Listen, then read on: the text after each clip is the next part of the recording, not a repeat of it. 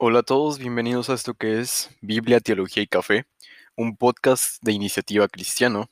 Yo soy Jason Osorio y les doy la más cordial bienvenida a este podcast. Es un honor para mí poder estar grabando esto. Em, es un honor para mí también estar sirviendo a Dios de esta manera. y le doy tantas gracias a Dios de que este podcast ha llegado a diferentes países y continentes también, porque ha llegado a Europa, llegó a, bueno, al menos aquí en América Latina, ha llegado a Colombia, Ecuador, em, Argentina. Un saludo a todos mis hermanos de allá en, y en Europa, en España, em, en Estados Unidos. Sé que también me escuchan. Bendiciones, hermanos. Gracias y paz a todos ustedes. Y, well, espero hayan disfrutado el episodio bonus, el episodio especial de, em, de, la, Reforma Protestante. La verdad es que fue un episodio y fue una grabación que fue de mucha bendición. Personalmente aprendí muchas cosas que sinceramente no conocía y es admirable cómo Dios trabaja de diferentes formas. Em, y bueno, hermanos, aquí estoy. Em, estaba a punto de publicar en, Instagram y si no aún no has visitado la página en Instagram, te invito a que vayas y la visites. estaba a punto de publicar en Instagram que no iba a haber episodio hoy. Bueno, depende qué día lo estés escuchando, pero como saben, cada viernes estoy tratando de subir em, un episodio nuevo. Estaba a punto de publicar que no iba a haber episodio nuevo en Instagram, insisto, si no han ido a visitar la página, está ahí, Biblia, Teología y Café, tal cual. Está a punto de publicarlo porque he tenido ciertas situaciones tanto laborales, bueno, de la escuela más que nada, y también del ministerio, ¿no? Además de ciertas situaciones personales y etcétera, ¿no? Por lo cual también, hermanos, les pido de sus oraciones para que esto se siga llevando a cabo, para que esto siga fluyendo de buena manera y que Satanás no intente detenerlo y también a veces el a veces la misma carne de uno que simplemente dice, ay, qué pereza, pero a fin de cuentas es la obra de Dios y es nuestro deber como hijos de Dios servir a, Dios, ¿no? Valga la redundancia. como es el título de, un libro que, que me gustaría leer somos siervos para su gloria. Y bueno, hermanos, em, estoy aquí. De hecho, estoy grabando esto en jueves, son casi 10 de la noche. Estaba a punto de no grabarlo, pero Dios dispuso en mi corazón hacerlo. Y dije, tengo que continuar con la obra que he comenzado.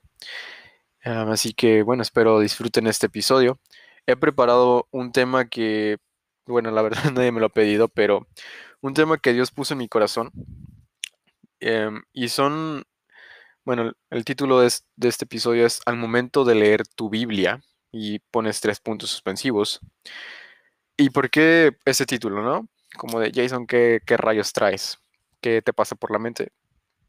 Y, well, como lo habrán visto en publicaciones anteriores en la página, es que estoy leyendo un libro llamado How to Read the Bible Like Seminary Professor de el doctor Mary Yarbrough.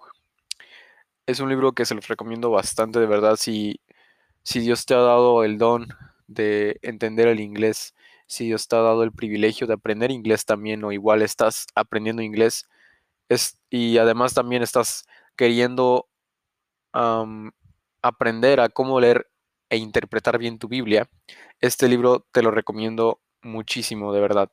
Si no entendiste el título en español, que diga en inglés, una disculpa. si no entendiste el título en inglés, lo digo más, más claro y más lento. How to read the Bible like a seminary professor. O en español, cómo leer tu Biblia como un profesor de seminario.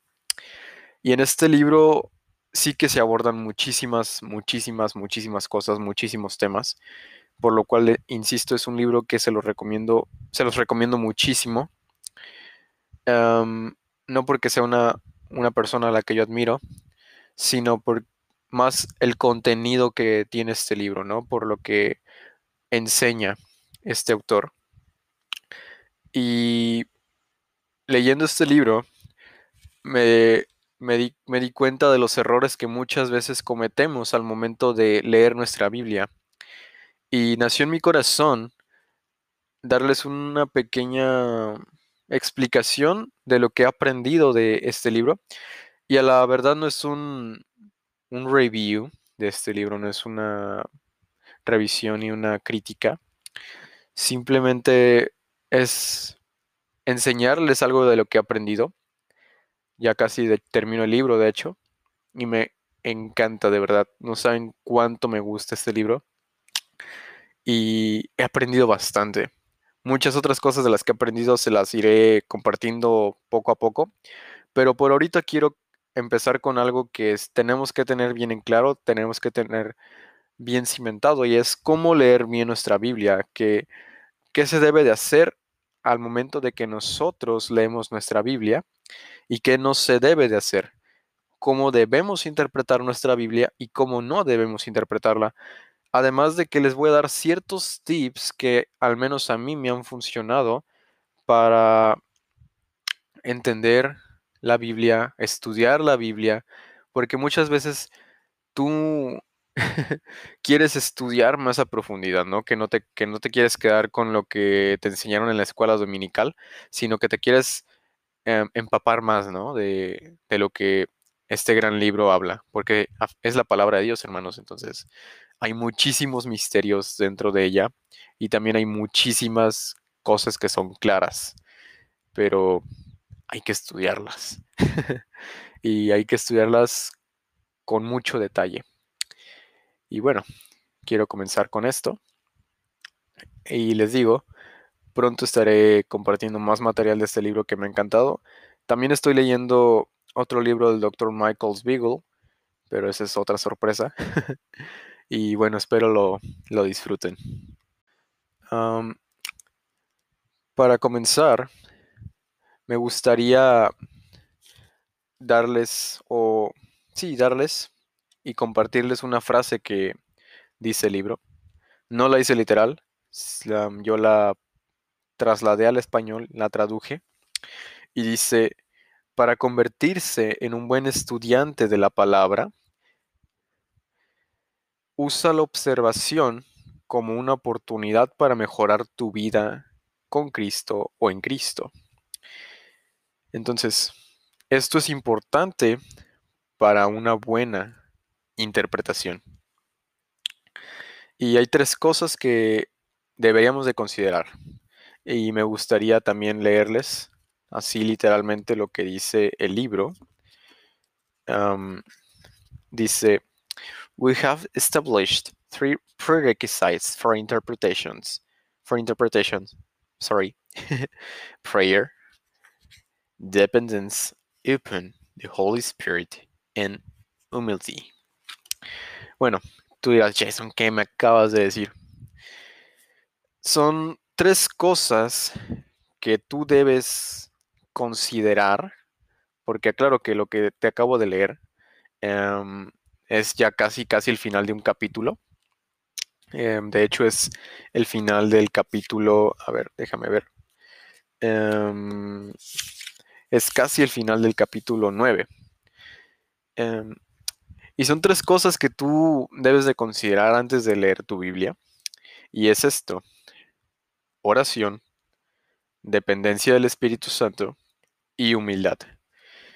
No lo dice literalmente así, cuando, si lo trasladas al español, pero yo creo que son tres, bueno, bueno, aparte de que el libro está, tiene un contexto, ¿no? Tiene el famoso background Em, yo creo que son tres cosas indispensables y que debemos de considerar antes de leer nuestra, nuestra Biblia, ¿no?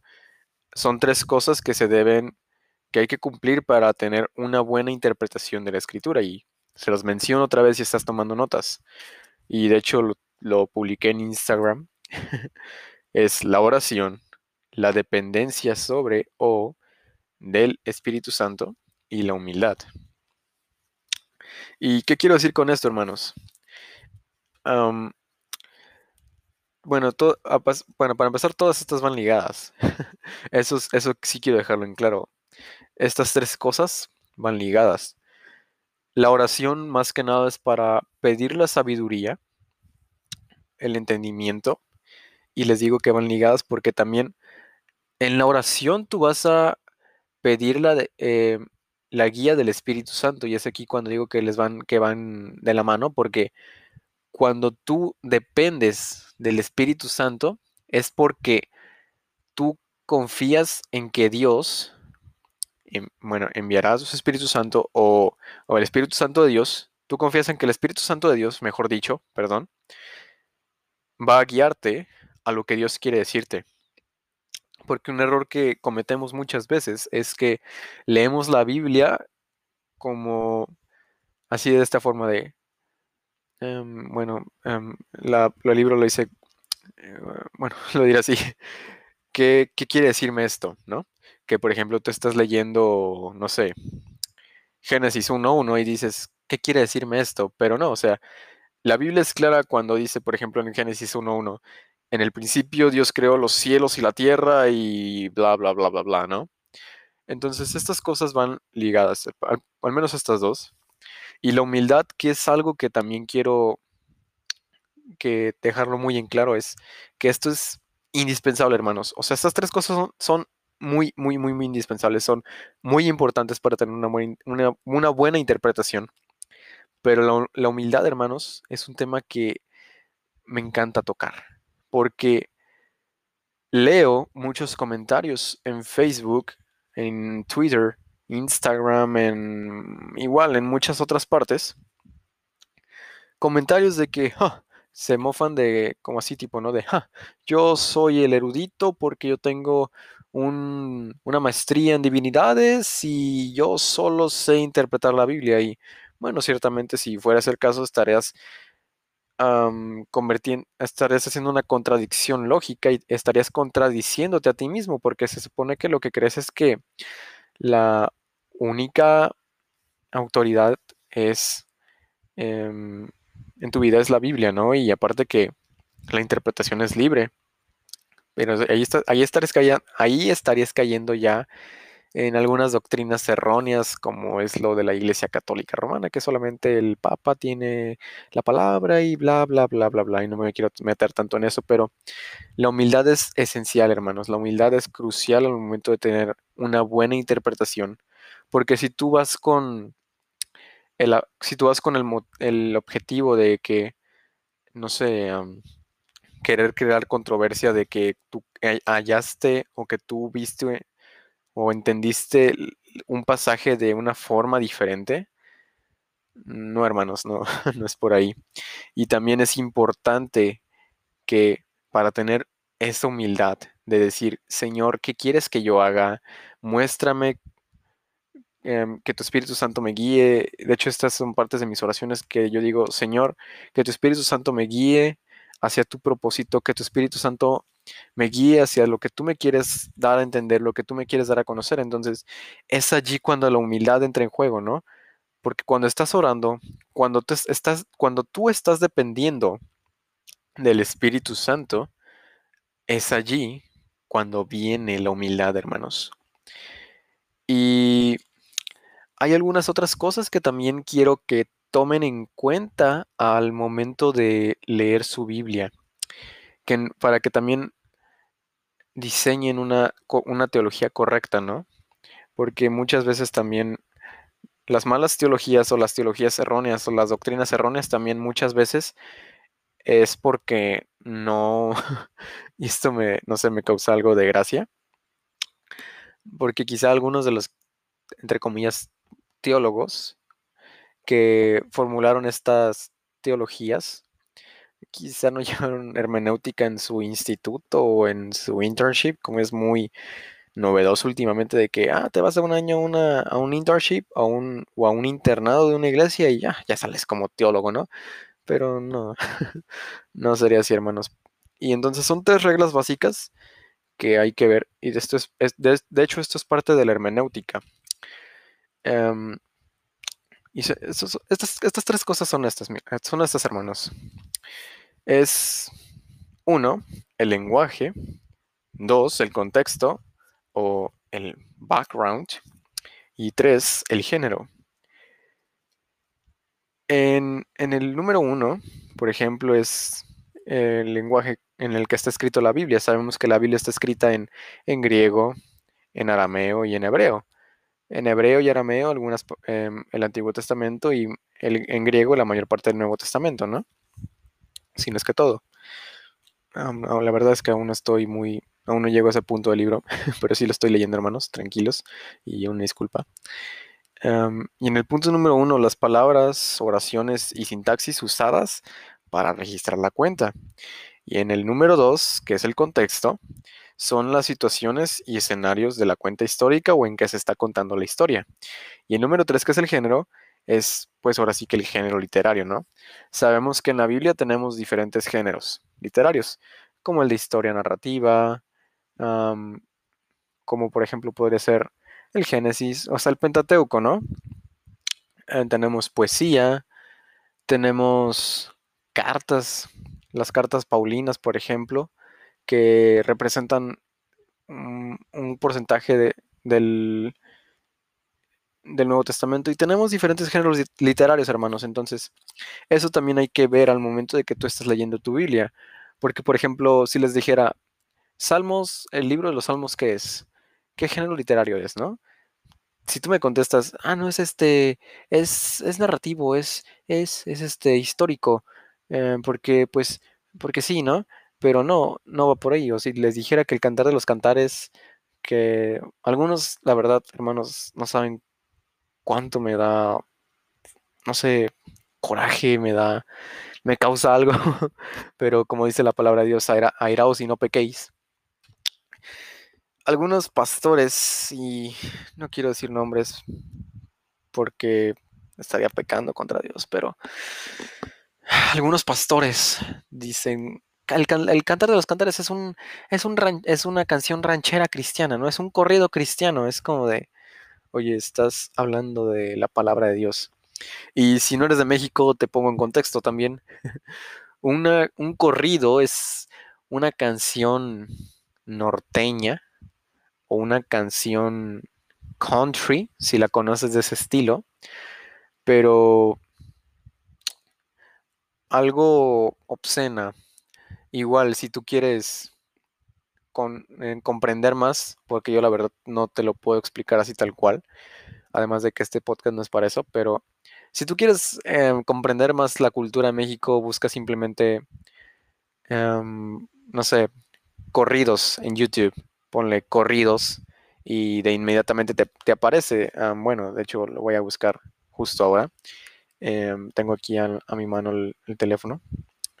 Entonces si busco corridos en YouTube, me aparecen muchísimas, muchísimas, muchísimas canciones que pues se tocan con guitarra, se tocan este, con acordeón, batería y cosas por el estilo, pero es una letra a veces obscena, a veces, a veces es muy sangrienta la letra, entonces no creo que no va por ahí el asunto, ¿no? Pero volviendo al tema, porque ya me, ya me salí. Em, esas son cosas que hay, que considerar al momento de que tú lees tu Biblia, ¿no? El lenguaje, el contexto y el género de donde tú estás leyendo. Por ejemplo, el lenguaje. Si leemos, em, y quiero tomar como referencia Filipenses 4:13, que es un texto muy conocido y si no se lo saben, todo lo puedo en Cristo que me fortalece. Filipenses 4:13. Vamos con el lenguaje, analicémoslo. A ver, hagamos una práctica. Yes. A ver, ¿cuál es el lenguaje de este, de, este texto? Sabemos que el apóstol Pablo escribía en, griego, ¿no? Entonces, ya sabemos que eh, este versículo está escrito en griego. Ahora, el contexto o el background. Y aquí quiero hacer mucho, mucho énfasis porque tengo de verdad una demanda en contra de muchas, muchas personas cristianas que las amo en el Señor, pero no interpretan bien su Biblia, hermanos. Cuando tú leas Filipenses 4.13 o cuando tú eh, estés pensando en Filipenses 4.13, no pienses que em, al, abrir, al estar abriendo un frasco de mayonesa o al estar levantando pesas en el gimnasio, tú vas a repetir, todo lo puedo en Cristo que me fortalece y ¡fua! te va a salir fuerza de Hulk. No, hermanos, no va por ahí. Em, Filipenses 4:13 va más allá. Y es aquí donde quiero explicarles por qué es importante también muchas veces el contexto en que se escribe todo. Para empezar, es, el capítulo 4 y además es el versículo ya decimotercero. Así que puedes, tienes muchísimo de dónde, de dónde leer, ¿no? Tienes muchísimo material detrás de. Todavía tú dijeras, ah, Filipenses 1.1, pues ahora sí que tienes que leer desde el libro de los Hechos, estudiar más a profundidad para entender todo. Pero vamos con esto. El, contexto de este, de este versículo es que Pablo estaba sufriendo. Él estaba encarcelado, em, estaba hambriento, estaba pasando por muchísimas situaciones, por muchísimas pruebas que Dios permitió. Y entonces, Pablo pasa por diferentes situaciones y me gustaría también leerles, em, quizá no todo el capítulo, pero sí más o menos para darles, como lo decimos aquí en México, darles un norte o explicarles mejor todo esto. Em, me gustaría empezar este, desde el versículo 10 que dice, en gran manera me regocijé en el Señor porque al fin er, se ha, se ha renovado la preocupación de ustedes para conmigo. Siempre pensaba en mí, pero les faltaba la oportunidad. No lo digo porque tenga escasez, pues he aprendido a contentarme con lo que tengo. Sé servir en la pobreza y sé vivir en la abundancia. En todo lugar y en todas las circunstancias he aprendido el secreto de hacer frente a tanto, frente tanto a la hartura como al hambre, tanto a la abundancia como en la necesidad. Todo lo puedo en Cristo que me fortalece. Aquí tú ya tienes el background, aquí tú ya tienes el contexto de lo que te está queriendo decir el apóstol, de lo que está queriendo decir el apóstol Pablo a los Filipos, a los filipenses. Que Pablo ciertamente estaba pasando por momentos críticos, pero que él ha aprendido a vivir tanto en abundancia como en escasez. Y que él sabe que todo lo puede en Cristo, que lo fortalece. Y no se refiere a, sus fuerzas humanas, sino a, sus a una fuerza que va más allá del humano, algo espiritual, algo místico bueno, creo que eso no es el término correcto, pero que no es en sus fuerzas, sino que es en las fuerzas de Dios. ¿Qué quiero decir con esto? Que Pablo, él sabía que en cualquier tribulación, él todo lo iba a poder, él iba a poder soportar ya sea la tentación, em, ya sea la falta de fe, iba a poder soportar lo que él todo eso lo iba a poder lograr en Cristo, porque Cristo es su fortaleza. Y eso debe ser también una realidad para nosotros, hermanos, que cuando venga la prueba, que cuando vengan las dificultades, que cuando las cosas no estén yendo bien, que cuando el trabajo no te esté, que, que nada te esté saliendo bien, que tú digas, todo lo puedo en Cristo, que me fortalece. Y un versículo que de verdad me encanta mucho y me encanta repetir en momentos de angustia, en momentos de debilidad y de prueba es si Dios es con nosotros, ¿quién pues contra nosotros? Y me gustaría irme ahora sí al género. ¿Qué género es, es, es, de este versículo? Es una carta, porque recuerden que Pablo le está escribiendo a los filipenses. Entonces, ya aquí tú ya estudiaste el lenguaje del texto, el contexto y el género. Y ojo, cuando digo el contexto no, no solamente me, me quiero referir a, a lo que está antes, sino también ve lo que está después, lo que también dice después el apóstol Pablo. Dice aquí, sin embargo, hicieron bien en participar conmigo en mi tribulación. También saben, oh filipenses, que al comienzo del Evangelio, cuando partí de Macedonia, ninguna iglesia participó conmigo en cuanto a dar y recibir, sino ustedes solos, porque a Tesalónica, a Tesalónica enviaron para mí, para mis necesidades una y otra vez. No es que busque donativos, sino que busco fruto que abunde en la cuenta de ustedes. Sin embargo, todo lo he recibido y tengo una abundancia. Estoy lleno, habiendo recibido de Epafrodito, lo que, lo que enviaron como olor fragante, un sacrificio aceptable y agradable a Dios. Entonces, tú ya tienes lo que está detrás de este texto y lo que viene después de, de, este texto. ¿Cuál es o cuál es el contexto de todo esto? ¿no? Lo que engloba, lo que hay dentro de, lo que está alrededor de este texto. Que Pablo ciertamente estaba pasando por escasez. Y entonces los hermanos de la iglesia en Filipenses, o en Filipos, perdón, los, los filipenses, enviaron una ofrenda a Pablo o por medio de Epafrodito. Y Pablo les dice, les agradezco por la ofrenda, pero no es necesario porque no estoy pasando por escasez. No me refería a la escasez material, hermanos. y no me refiero a ese tipo de pruebas de que de económicas. Pero bueno. Eh, entonces Pablo le dice, yo no estoy pasando por esa escasez, pero gracias es como que Pablo es como de, gracias, pero no la necesito, pero aún así gracias, ¿no? Entonces, estas son cosas que tú tienes que tener en cuenta, mi hermano, cuando leas la Biblia. Y algunos tips que, que también les quisiera dar son estos, ¿no? tomar notas. De hecho, eso me sirve bastante a mí. Y bueno, de hecho está en mis oraciones que Dios disponga de no solo del dinero, sino, también de los medios para poder comprarme algunas cosas, ¿no? Por el estudio de su palabra, como es un, una libreta de para notas y también unos marcatextos, porque eso también te sirve mucho y es algo que también quiero darles. Subrayar textos, subraya textos.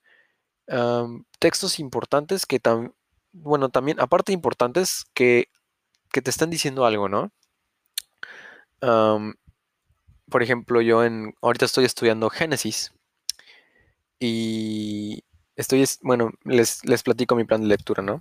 Mi plan de lectura es, leo un capítulo de Génesis, leo un capítulo de Salmos, leo un capítulo de Proverbios, de acuerdo al día, por ejemplo, en Proverbios. Ese es, Proverbios hagan de cuenta que es como mi calendario, ¿no?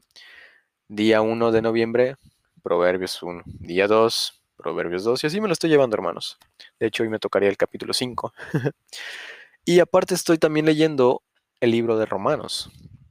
Entonces, en cada uno de estos capítulos trato de subrayar, aunque sea un versículo o una frase, que quizá sea poco, pero diga mucho. Y esto es algo de lo que los animo, ¿no? Por ejemplo, en el libro de Génesis, Em, me subrayé cosas como, por ejemplo, el pacto noético, el pacto abrámico, la dispensación de, o la era de la inocencia, por ejemplo, de Adán y Eva, antes de que ellos pecaran, y cosas por el estilo, igual en Romanos, como la salvación solo por gracia, el justo por la fe vivirá, este, en Proverbios y en Salmos igual, hermanos, cosas que muchas veces a uno le sirven para em, crecer en fe, ¿no? Crecer en espíritu, crecer en las cosas de Dios. Otra cosa que también les recomiendo es busquen comentarios bíblicos, pero no se vayan a, a, internet porque la verdad es que en internet hay muchísimos comentarios y hay muchísimas cosas que algunas veces ni siquiera son de sana doctrina. E igual si tú quieres alguna recomendación de que como de, hey Jason, estoy estudiando los romanos o estoy estudiando el libro de los hechos, me estoy estudiando em, tal libro o tal carta, puedes mandarme un mensaje personalmente o en la página de Biblia, Teología y Café en Instagram. Y con gusto te paso alguno, alguna recomendación, ¿no? Pero sí busca comentarios bíblicos para que también te ayuden a expandir tu conocimiento referente a lo que tú estás estudiando. Si estás, por ejemplo, estudiando el libro del Génesis o estás estudiando el Pentateuco, busca un comentario bíblico acerca de eso. Y además, y esto sí te sirve te va a servir muchísimo. Haz líneas del tiempo. Haz líneas del tiempo. Al menos cuando leas el Pentateuco, cuando leas el Antiguo Testamento, haz líneas del tiempo. Te van a servir muchísimo. Quizá tú digas, ay, pero qué flujera ir haciendo líneas del tiempo de persona por persona, pero no, o sea, no necesariamente tiene que ser así. Puede ser, por ejemplo, líneas del tiempo como de personas que han sido importantes en el libro o en el Pentateuco o en lo que tú estás leyendo. Por ejemplo, les quiero dar aquí una línea del tiempo que yo he hecho a partir de Génesis 5 hasta pues lo que llevo, ¿no? Y les voy a mencionar las personas importantes y las no importantes. Este, importantes. Adán, y aquí le puse cuántos años vivió. 930. Set, 912 años, y Set significa sustituto. Enoch, Enoch perdón, vivió 365 años. Noé, que significa aliviar o consolar, y de Noé vino Sam, Cam y Jafet, y de, y de Cam salió Canaán. Y ahora los que no son importantes, al menos para mí, es Adán, Set, Enos, Cainán, Mahalalel, Jared, Enoch, Matusalén. Y algo que sí les quiero comentar es que Matusalén es el hombre más longevo en la historia de la Biblia y del mundo. Matusalén que vivió 969 años. De Matusalén vino Lamec, él vivió 777 años. De Lamec vino Noé y, de Noé, ya saben, vino Sem, Cam Jafet. Y de ellos vino Abraham o Abraham. Y ya para concluir, hermanos, con todo esto, lo que con todo esto que les he dicho, estos tips todo esto, de nada, de nada, absolutamente de nada te va a servir si tú no tienes una comunión con Dios, si tú no tienes una comunión íntima con Dios y sobre todo si tú no oras, si no hay oración. Tú tienes que buscar a Dios, tienes que buscar su guía, tienes que buscar, tienes que buscarlo a Él día con día, momento a momento, y tú tienes que estar en una comunión íntima con Él. Que tú conozcas de verdad a Dios, que tú conozcas el corazón de Dios, que tú sepas lo que Dios quiere para ti.